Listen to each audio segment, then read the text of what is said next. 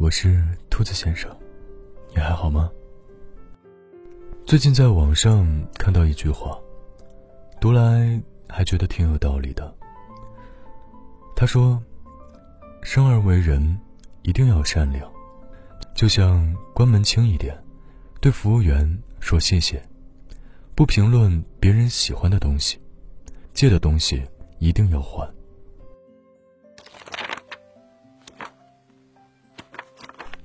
你知道比流感病毒传播的更快的是什么吗？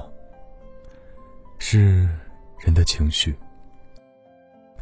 心理学上有个概念叫情绪感染，指的是人和人之间的情绪是可以互相传染的。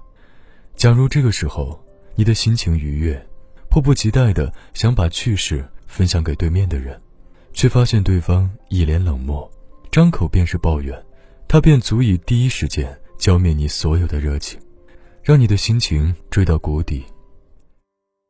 我听过一个故事，女孩执意和男孩分手，她的妈妈问她原因：是性格不好吗？是人品不好吗？是能力不够，还是不够爱你？姑娘摇头，然后说：“因为不快乐。”你每天兴致勃勃地和他分享东西，他总有各种刁钻的角度迎面给你泼冷水。你告诉他你升职了，他说小单位有啥好得意的？你看和你同年的人早跑到什么级别了？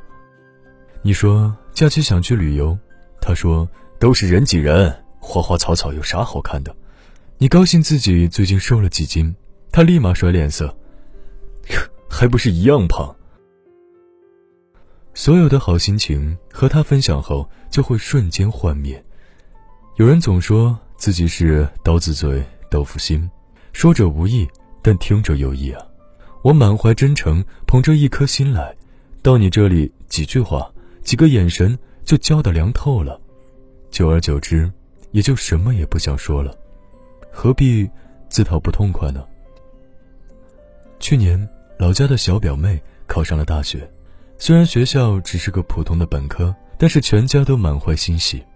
升学宴上，一家人热热闹闹的围着说笑祝福。这时候，一个叔叔开口就说：“不是重点大学出来找工作难呀。”表妹一家满脸尴尬。大学时，有个舍友家庭条件不是很好，所以穿着上一直比较朴素，那正是女生最爱美的年纪。假期的时候，他打工赚了钱，给自己买了一条裙子，开学时在宿舍试穿给大家看。同宿舍有个女生，家庭条件还不错，但说话很损。在大家叽叽喳喳夸好看的时候，她说：“今年满大街都是这个款式，颜色太亮，不适合你。”刚刚还很欢乐的一群人，仿佛被一句话一下子打到冰窖里。习惯泼冷水的人。凡事都爱站在自己的角度，说好听点儿叫直率，说直白点儿就是自私，不替别人着想，不站在别人的角度思考问题，不会包容，不通情达理，其实啊，就是情商低。跟爱泼冷水的人在一起，你就要做好随时被破坏心情的准备，相处久了，整个人都会失去和他分享的乐趣，只想要远离。远离这种冷漠，只为了给自己的快乐找块栖息地。我曾经听到过一个故事：一个人去好友家留宿，当晚他们在大排档吃了夜宵回家，刚准备喝鲜奶的时候，对方婆婆忽然喊道：“赶紧吃点东西，不能空腹喝牛奶。”他觉得真是不可理喻，明明刚从外面吃了东西回来呀。但好友拿出一块面包照做，分给他，示意他也吃一点儿。老太太看他们将面包塞进嘴里，喜滋滋地走开后，她问好友：“为什么刚刚不向婆婆解释一下自己不是空腹呢？”好友笑着说：“如果她能在这件小事上获得成就感，我们又何必告诉她真相呢？真相对她不重要，对我们也没有太大意义，不过是半口面包的事。”是啊，如果说出的事实没那么重要，却像针一样扎人，倒不如沉默。成全别人的快乐，而这中间的差距，其实就是涵养。太锱铢必较，太口无遮拦，那不是率真，而是另一种缺乏教养。凡事留余地，伤人的话思考几秒再说。请做一个温柔又温暖的人，不要过多的去苛责身边的人。毕竟和那些琐碎相比，站在你眼前的人的快乐其实更重要。你知道什么样的人才叫温柔吗？是轻声软语，是眼波流转，是步履姗姗，那都是表面形态。我所理解的真正的温柔，源于心。是像大地般宽厚，像春风般委婉，像冬日里的火炉一般温暖，是尊重每一个人的快乐，是保护身边人的自尊，是把别人装在心上。希望我们都能成为一个内心温柔而又温暖的人，与你共勉。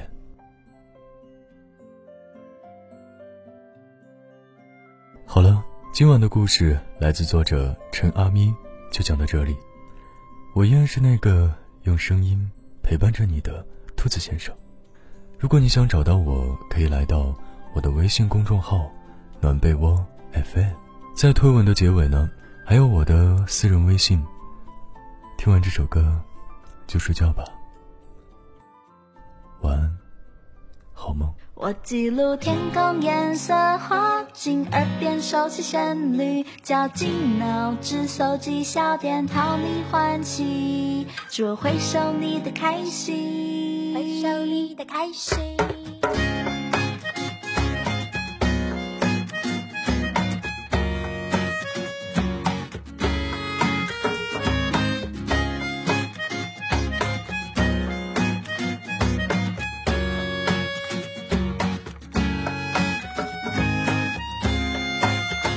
记录小猫斑纹，画进暗恋对象踪影，朋友间的耳语，父母的耳提面命，总会回首我的关心。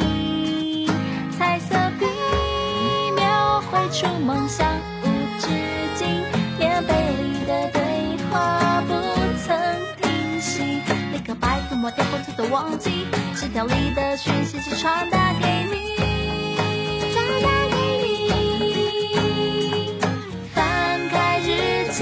充满惊喜，芝麻蒜皮八卦讯息，交换情报绝对不泄露痕迹。翻开日记，发现叹息，流言蜚语，案件袭击，不被打败，要彼此互相鼓励。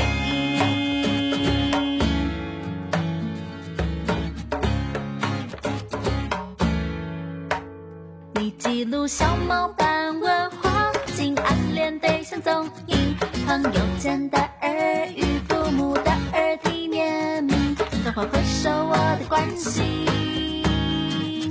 彩色笔描绘出梦想无止境，棉被里的对话不曾停息，立刻拜托抹掉过错的忘记，纸条里的讯息只传达给